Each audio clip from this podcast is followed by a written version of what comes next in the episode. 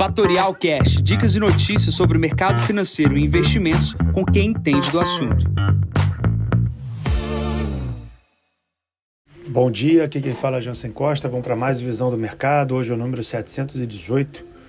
Hoje é dia 28 de abril, 7h45 da manhã. Inflação americana no foco dos investidores com resultados corporativos no pano de fundo. Começando aqui pela Ásia, a gente teve aqui uma manutenção por parte do Banco Central japonês na taxa de depósito, nos juros que se paga por isso, né, menos 0,1%, e também na faixa da variação dos juros de 10 anos, de menos meio para mais meio. Basicamente, o Japão, junto com a China, é, os principais vetores aí para os principais gestores do mundo para ficar comprado em ações dado toda a incerteza no cenário americano e europeu. Se você quer ficar exposto à Ásia, aqui pelo Brasil e também pelo Japão, você tem dois ETFs que compram essas regiões, né? o Ásia 11 e o BEJ, BEWJ39. Olhe de olho nesses ativos aqui no Brasil. Também aqui falando sobre a China, a China também liberou a importação de estoques de carne do Brasil antes aí do mal da vaca louca. Uma notícia positiva aí para os nossos frigoríficos aqui no Brasil. Notícia ruim que vem é do minério de ferro, o minério de ferro caindo mais um dia, 1%.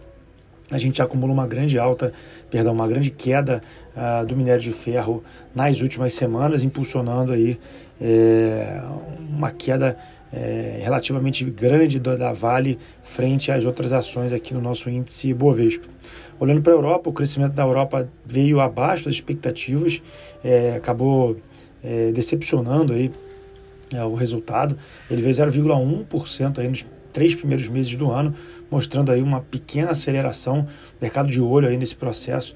PIB na Europa não veio bom e, é, e pesa aí a abertura do dia para o nosso mercado brasileiro. Mas o que mais importa, sem seus resultados corporativos, nessa sexta-feira é a inflação americana, né? o famoso índice PCE, né? que é o índice de gastos do consumo pessoal das famílias, né? excluindo alimento e energia.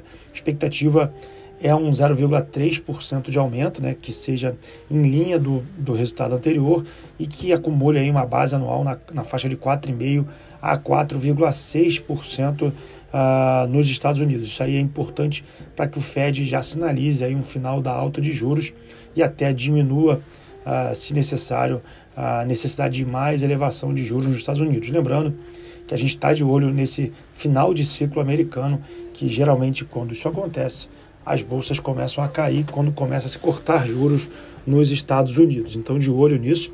Ontem foi divulgado o PIB americano, ele veio abaixo das expectativas. A expectativa era de 2%, veio 1,1%. Mas lembrando que uma recessão ela só é caracterizada por três trimestres é, negativos. Né? Então, nem negativos ainda estamos. Então, a recessão ela vai chegar, porque o, o mercado é, tem dúvida de quão profunda será, mas a certeza é que teremos uma recessão nos Estados Unidos, só não sabemos de qual intensidade.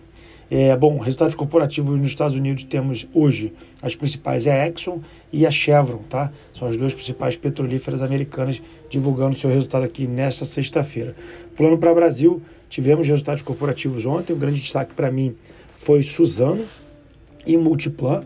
É, a Multiplan é uma máquina de imprimir dinheiro, é, resultado aí bastante robusto é, dos shoppings, né? Mostrando aí que é, quem disse que shopping no Brasil vai acabar, e Suzano, que reportou um lucro aí de 5,4 bi no primeiro trimestre, um lucro bastante elevado, subiu 16% a receita da companhia uh, na base anual e o lucro aí, o EBITDA, né, ficou na alta de 20% de ano contra ano, é bastante resultado aí trazido pela Suzano, deve ter boa movimentação no papel no dia de hoje.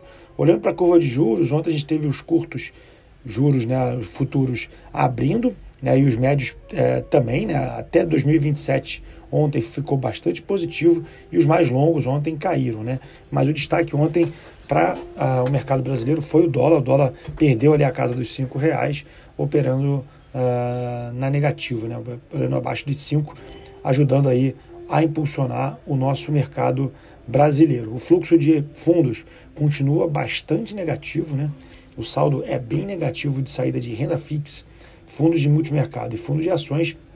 Porém, ainda temos esse mês uma entrada de 11 bi para o fluxo de mercado como um todo aqui no Brasil. O que a gente tem hoje de dados é às 8h30 da manhã é a relação dívida PIB aqui no Brasil.